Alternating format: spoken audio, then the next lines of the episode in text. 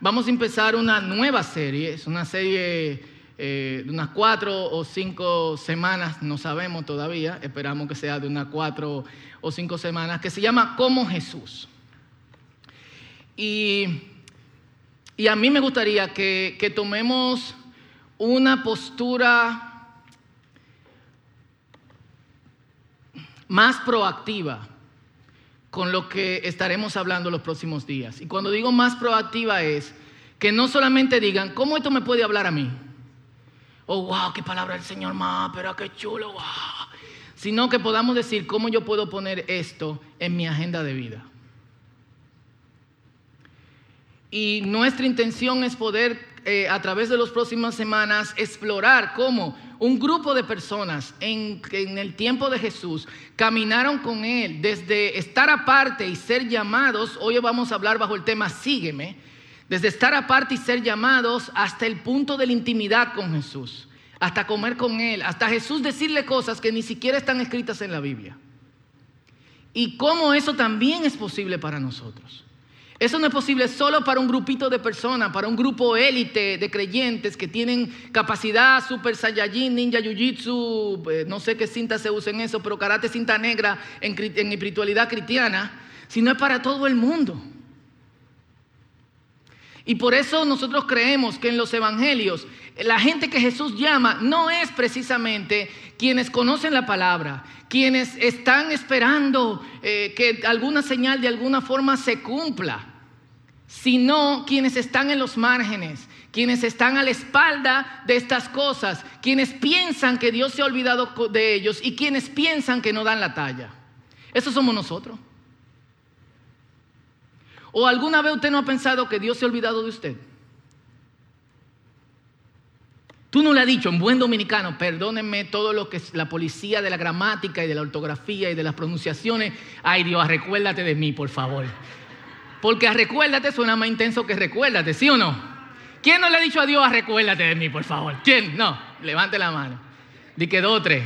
En serio, hay momentos que nos sentimos, Dios se olvidó de nosotros y vemos cómo a todo el que está al lado de nosotros, Dios le responde una petición y nosotros, ¿y yo para cuándo? y yo, es para ti también. Pero también en los que están en los márgenes, quienes no cumplen con los estándares que la gente piensa debe tener un creyente, es para ti también. Pero el punto de todo esto no es que nos quedemos como quienes están olvidados por Dios o quienes piensan que Dios se ha olvidado de nosotros, porque Dios no se ha olvidado de nosotros. El punto tampoco es que nos quedemos como los marginados espirituales. Yo estoy marginado, pobre en espíritu. No, el punto tampoco es que nosotros nos quedemos como quienes eh, eh, son anti prácticas de la Biblia todo el tiempo. El punto es que nosotros acompañados de Jesús, lleguemos a donde no pensábamos y a donde no pensamos que podemos llegar. Ese es el punto. ¿Cuánto dicen amén? Y ese es lo que nosotros tenemos que trazarnos. No importa en qué momento de tu caminar con el Señor te encuentres. El punto es, sígueme. Y de eso vamos a estar hablando eh, el día el día de hoy. Y esta semana un amigo compartió un poema de uno de sus colegas que falleció recientemente, se llama Walt Wangerin, espero haber pronunciado su nombre bien, y dice así, chulo, tomando los viejos harapos o trapos de mi existencia, esos que cubrían las heridas y penas de una vida tristemente agotada, él las reemplazó con nuevas ropas de una vida, de una vida que se vive siguiéndole. Puso nuevas ropas sobre mí y ahora soy un reflejo de la esperanza que a todos nos ofrece. Y firmó Jesús, el quita trapos. Recate diría quita mancha. Lo vi como una, una bonita forma de poner en lenguaje literario, en lenguaje poético, lo que Pablo dice en Efesios capítulo, capítulo 4, de ser totalmente renovados, pero me impactó mucho esto, de una vida que se vive siguiéndole. Y de eso vamos a estar hablando hoy y vamos a leer en Mateo capítulo 4, versículo 18 al versículo 22, que es el llamamiento de los primeros discípulos. Y vamos a hablar de esto, de ser llamados por Jesús. Amén, ¿están conmigo? Mateo 4, 18 al 22 y leemos en el nombre del Padre, del Hijo y del Espíritu Santo. Dice así, mientras Jesús caminaba junto al lago de Galilea, vio a dos hermanos, Simón, llamado Pedro, y Andrés, que estaban echando la red al agua, pues eran pescadores. Jesús les dijo, síganme, y yo haré de ustedes pescadores de hombres. Ellos entonces, dejando al instante las redes, los siguieron. Qué loco, ¿eh? Un poco más adelante, Jesús vio a otros dos hermanos, Jacobo y Juan, hijos de Zebedeo, quienes estaban en la barca. Estaba muy serio Jesús en este asunto de pescar hombres y mujeres. Y junto a su padre, perdón, y remendaban las redes.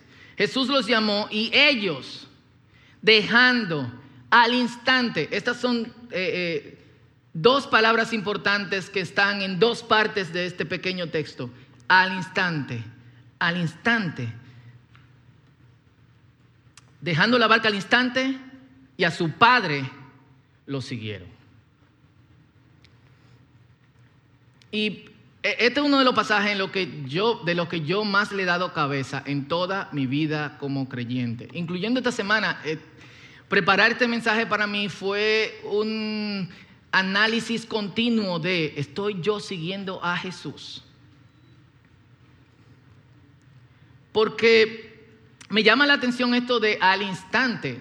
Eh, algo que nosotros tenemos que pensar, estas personas están dejando su medio de vida, están dejando el negocio familiar, el negocio personal, sus ganancias económicas, con el fin de seguir a un tipo que solamente le dijo, vamos, Jesús no le dio detalles.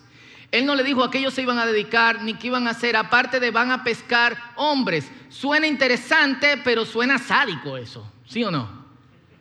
¿Y cómo, cómo lo vamos a hacer?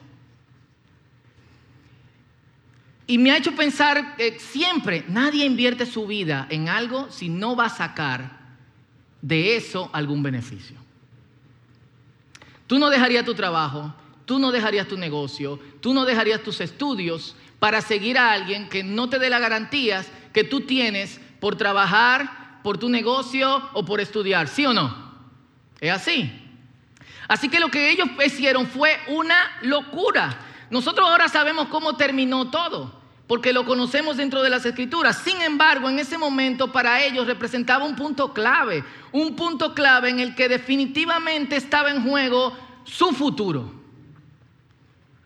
Ellos se movían de lo aparentemente seguro a una vida que no tenía ningún tipo de garantías que no, de lo materialmente tangible, tú agarras una red, tú lo tiras y tú pescas no aire, sino que tú pescas cosas que se tocan. De hecho, son medio... Nada más son buenos comérselo, al menos que tú seas pescador, ¿verdad? No sé quién ha agarrado un pez, pero es hasta difícil. Eh. A moverse a cosas que no eran materialmente tangibles con un tipo que no oculta ninguna de estas cosas y que realmente le habla de la realidad desde el principio. En los evangelios, capítulo en Mateo capítulo 8, en Lucas capítulo 9, Jesús le dice a un grupo de gente, las zorras tienen cuevas, los aves tienen nidos, pero yo no tengo dónde recortar mi cabeza. Si tú vienes conmigo, no nos vamos a quedar en un hotel. De hecho, no sabemos dónde nos vamos a quedar en esta noche. Oraremos. Es muy loco porque Jesús no es Dios. Él no sabe dónde se van a quedar esa noche. ¿Sí o no? Por supuesto que sí. Pero Él no te va a decir. Es una invitación total a la fe. Y le dice, no hay lugar seguro, no, no, no, no tenemos un lugar seguro donde vamos a dormir, vamos a vivir el día a día, no vamos a tener ataduras materiales o familiares. De hecho, cuando los envía a los discípulos de dos en dos, le dice, solamente vayan con una ropa, no usen dos sandalias, no lleven dinero y tampoco lleven bolsa. Total paso de, de fe. Sin ataduras materiales o familiares. Y en otro pasaje dice, ah, y eh, porque ustedes me siguen, todo el mundo, ustedes le van a caer mal a todo el mundo, los van a odiar. Ellos están siguiendo a alguien que requiere todo sobre todos. Yo quiero que cortemos, eh, o sea, que hablemos claramente qué significa seguir a Jesús. Porque Jesús es claro en lo que significa seguir a Jesús. Él también le dice, ah, por si no se lo he mencionado, si ustedes quieren a su mamá, a su papá, a su esposa, a su hermano y a sus hijos más que a mí, ustedes no son dignos del reino de los cielos. O sea, no levante la mano, pero honestamente, ¿tú seguirías siguiendo a Jesús después de ahí? ¿O dice, este tigre está loco? En la mañana yo no, no te voy a ver aquí, Pedro, oíste. Ya tú sabes. Y de hecho, este es los pasajes que nosotros leemos, pero ignoramos. ¿Quién ha leído ese pasaje y lo brinca? Este no es mi devocional para hoy. ¿Eh? Full. De que abre la Biblia, vamos a ver qué nos toca hoy. Oh, cool. Mateo capítulo 18. El que no odia a su padre. Ah, no, esto no es para hoy. Eh. vamos a ver el Salmo 41. Sobre peñas puso mis pies, no sé cuánto. Eh, es uno de los pasajes más ignorados del Nuevo Testamento. De hecho, deberíamos de hacer una serie, sería chula, pasajes ignorados del Nuevo Testamento. de que no viene nadie. Sin embargo, sin embargo, esta decisión tan loca, que parece tan insegura, es la cosa más segura que ellos hicieron. Había algo que en cierto modo les decía, este es el Mesías. Y si Él es quien yo creo que Él es, yo no necesito garantías, Él es la garantía. Yo no necesito recursos, Él es el recurso, porque Él tiene los recursos. Yo no necesito seguridad, ¿por qué? Porque Él es seguridad. Así que ellos se mueven de no garantías materiales a garantías eternas. Porque después de todo, ¿qué puede garantizar lo material? O sea, piensen esto. Uno se pone ansioso por conseguir lo que tiene y después tiene miedo de perder lo que consiguió.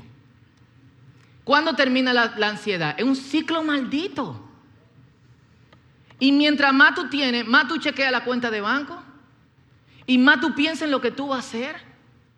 Y más tú piensas en cómo lo va a invertir.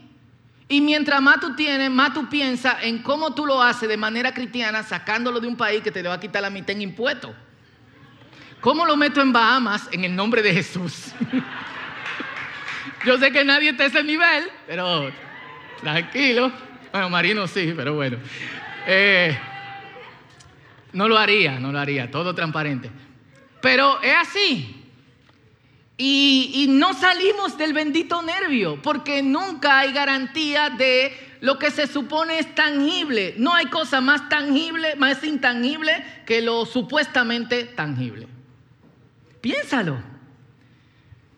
Así que ellos se mueven estas expectativas súper locas, pero que son expectativas de esperanza de lo eterno. Y descubren algo, ser cristiano es seguir a Jesús.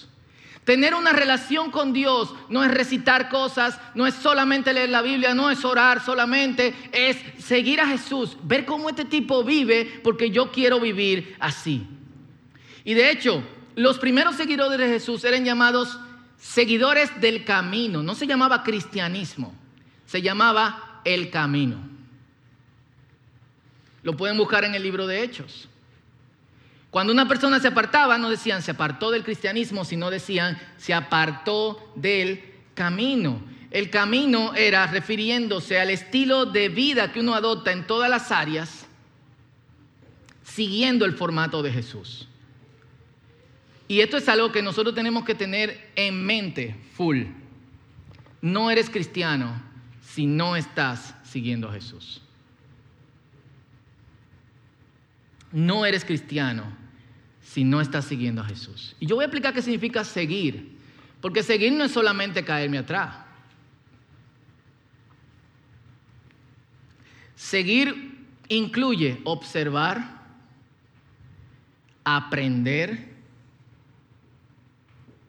implementar, fallar, observar, aprender, implementar y vivir. Es así. Por eso no es tan, no es tan simple. Pero algo que hicieron todos los que Jesús llamó fue algo que quizás muchos no han hecho. Para seguir a Jesús hay que cortar totalmente los lazos con la vida antigua. ¿Te gusta? No dígame. Para seguir a Jesús hay que cortar totalmente los lazos de nuestra antigua forma de vivir. Al menos con todo, al menos con todo lo que sea peso para nosotros vivir como, como Jesús. No pueden coincidir tu yo del pasado con tu yo presente. Aquí tenemos dos, mellizos o gemelos. No sé si Janiel está por ahí, no lo veo. Pero Janiel y Mer.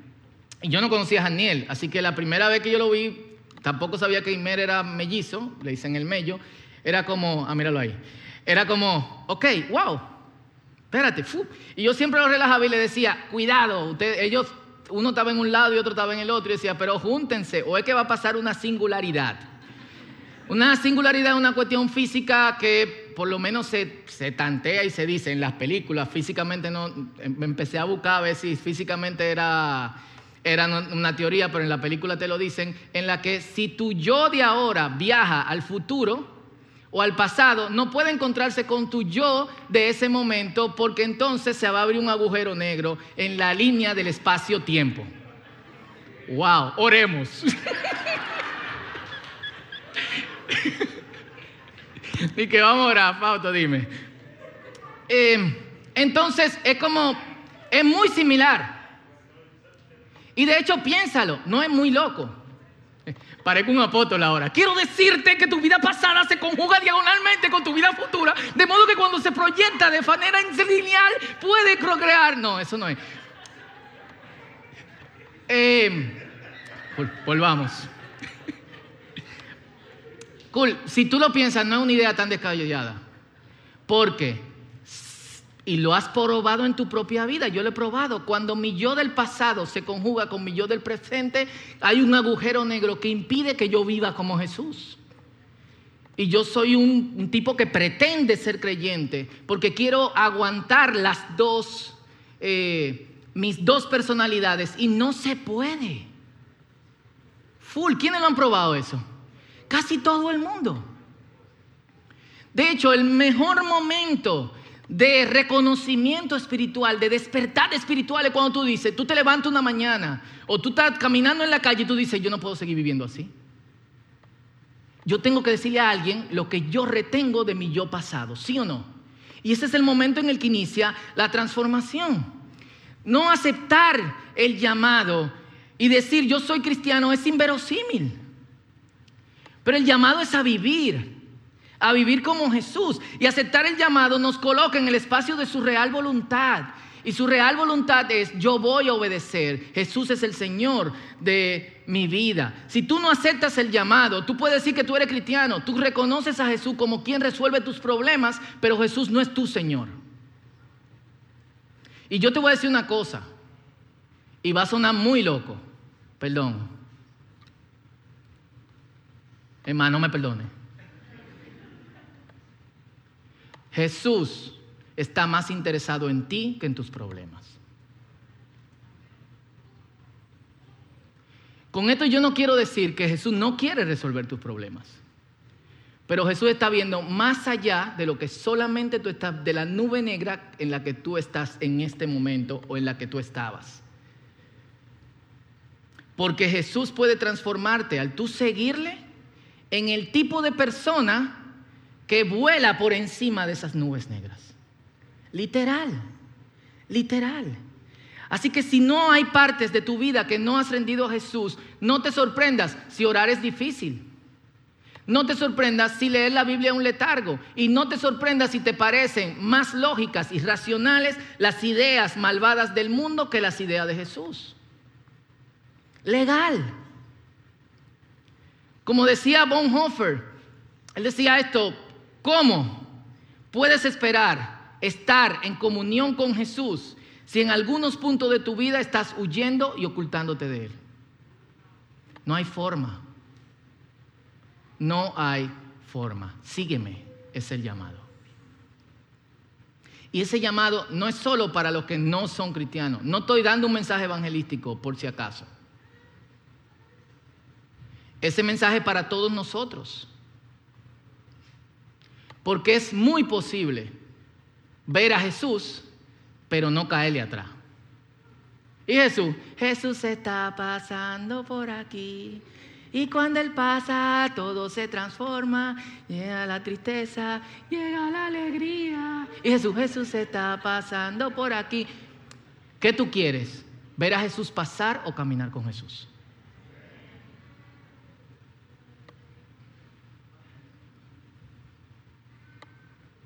Yo no quiero ver a Jesús pasar. Yo quiero seguirle. Pero para eso hay que cortar los lazos, hay que quemar puentes y hay que quemar los barcos. Hay que bombardear los puentes, porque si es de concreto, se queman, tú puedes seguir pasando. hay que bombardearlos full. Ese es el primer paso hacia la intimidad con Jesús.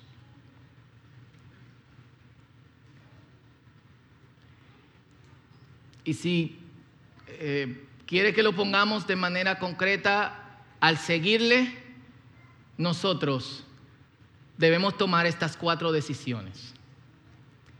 Desconexión,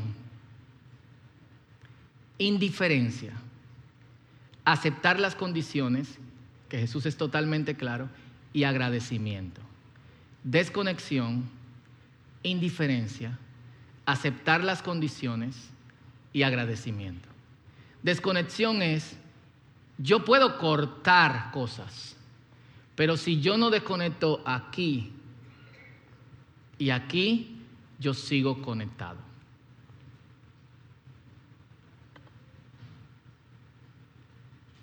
Y es lo más difícil. De hecho, por eso hoy tenemos profesionales de, la psicología que nos ayudan en todas las áreas. En también nosotros desconectarnos de cosas de las que nosotros deberíamos desconectarnos cuando ya ha pasado algo.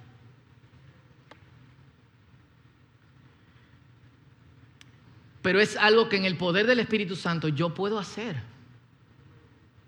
Y es la primera decisión de fe. Y la fe tú la ganas cuando tú tomas esa decisión.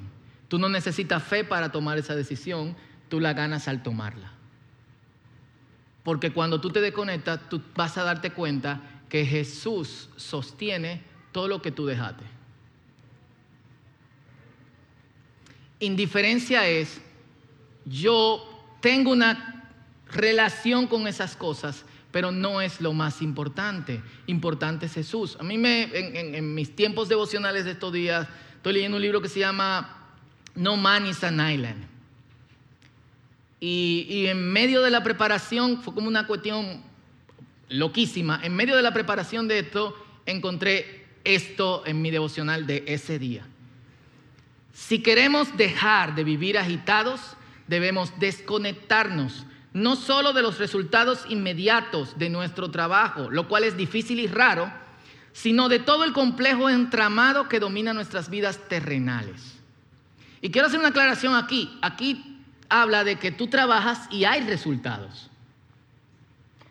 Full. Tú no te vuelves un paria. Tu vida continúa. Pero esas cosas no son lo más importante. Ese barco que tú quemaste, como decía la famosa eh, directora de alabanza, ese barco velero cargado de sueños se quemó en la bahía. Ese barco que tú quemaste no es tu salida, tu salida es Jesús.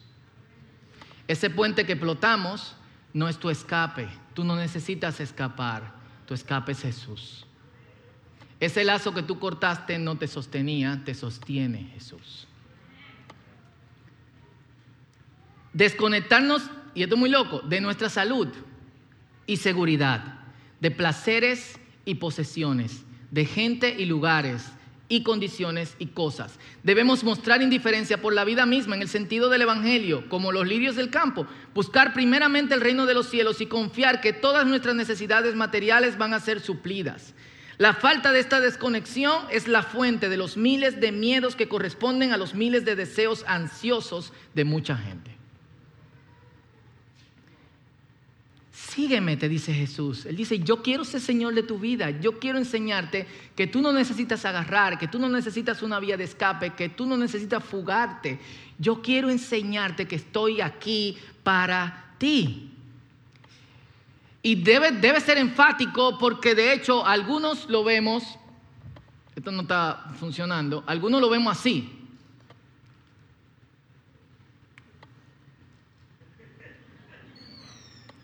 Es como aceptar a Jesús, creo que. Y después. Pero si bien la santificación es un proceso jodón, quedar desbaratado en el proceso de santificación significa que no has abandonado lo que tenías que abandonar, sino que sigues agarrado de cosas. Lo que yo he aprendido en mi vida, en mi proceso de santificación, lo que yo veo en mi familia cuando caminamos juntos siguiendo a Jesús y hemos hecho el compromiso de vamos a hacer lo que Jesús nos diga y vamos a entregar lo que Jesús nos, dice que tenemos que entregar y vamos a tomar las decisiones que Jesús nos dice que va a tomar, es que nosotros estamos totalmente cuidados y protegidos yo no me siento inseguro. Y yo no me siento inseguro porque estoy conectado a Jesús. Jesús me, me dijo, sígueme y yo le caí atrás. Yo no quiero verlo pasando. Yo no quiero que otros me cuenten. Y yo no soy élite.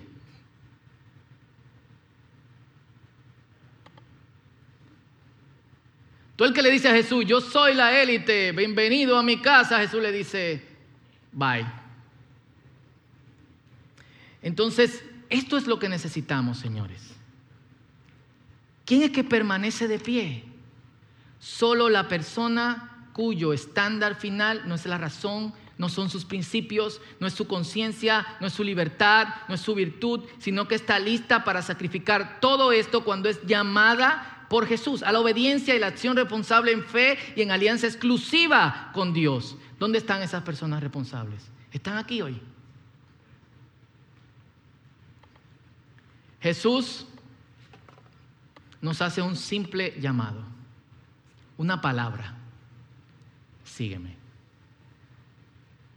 Oh, que me... Eh, eh, eh, una de las películas que me da pila de risa, la veo solamente por esta parte, full, y después la abandono porque ya la vi entera, de Jim Carrey con Tia Leone de Phone with Dick and Jane, algo así. Y el chamaquito, cuando están sacándole, ellos pierden su, dinero porque la empresa en la que él trabajaba y se hizo socio quebró. Así que como que lo, lo, engañaron. Y van quitándole todo de su casa, hasta la hierba de adelante. Y que el chamaquito cuando están llevándose la televisión dice, no, mi telemundo, mi telemundo. Y ya la quito. A veces estamos así, pero suelta, en el nombre de Jesús. Confía. No puedes seguir viviendo en singularidad, no puedes seguir habiendo un agujero negro entre tu pasado y quien Jesús quiere que tú seas ahora. Entonces tenemos que tomar una decisión y es el llamado. Si queremos llegar hasta la intimidad y no ver a Jesús pasando, entonces vamos a caerle atrás y vamos a vivir como Él. ¿Cuántos dicen amén? Amén. Así que yo, yo te voy a pedir que te pongas de pie. Y esto es una cuestión muy personal, muy, muy. Yo no te puedo obligar a seguir a Jesús. Y sabemos cuáles son las condiciones. Jesús lo ha dicho. Pero también Jesús ha dicho, cada día trae su afán. En esas cosas piensan quienes no conocen a Dios, pero ustedes conocen a Dios que es su Padre. Y ustedes saben que son cuidados cada día. Y muchas veces nuestros problemas no son tangibles, sino que son nuestros miedos. Y tenemos que dar ese paso de fe.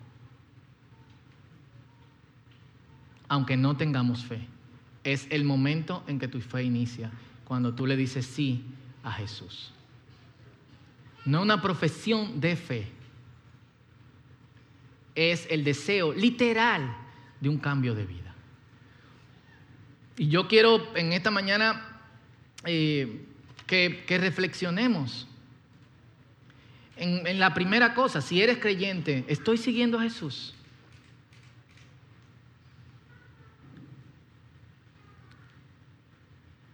Seguir significa me desconecto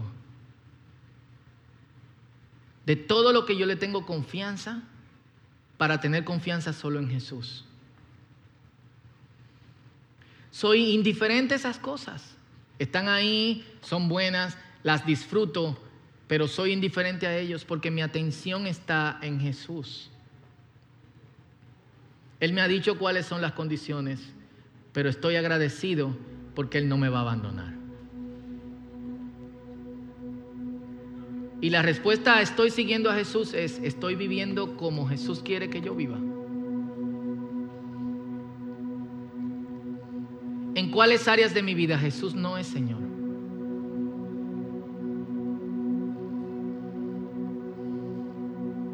Jesús no quiere que tú seas su invitado, Jesús quiere que tú seas un habitante de su casa. Jesús no quiere caerte atrás, Jesús quiere que tú le caigas atrás. Y eso se responde de la siguiente manera. Si vivo como Jesús o no vivo como Jesús. Así que vamos a hacernos primero esa pregunta antes de orar, porque creo que tenemos que tomar una decisión seria. Hoy, ahora, en el día.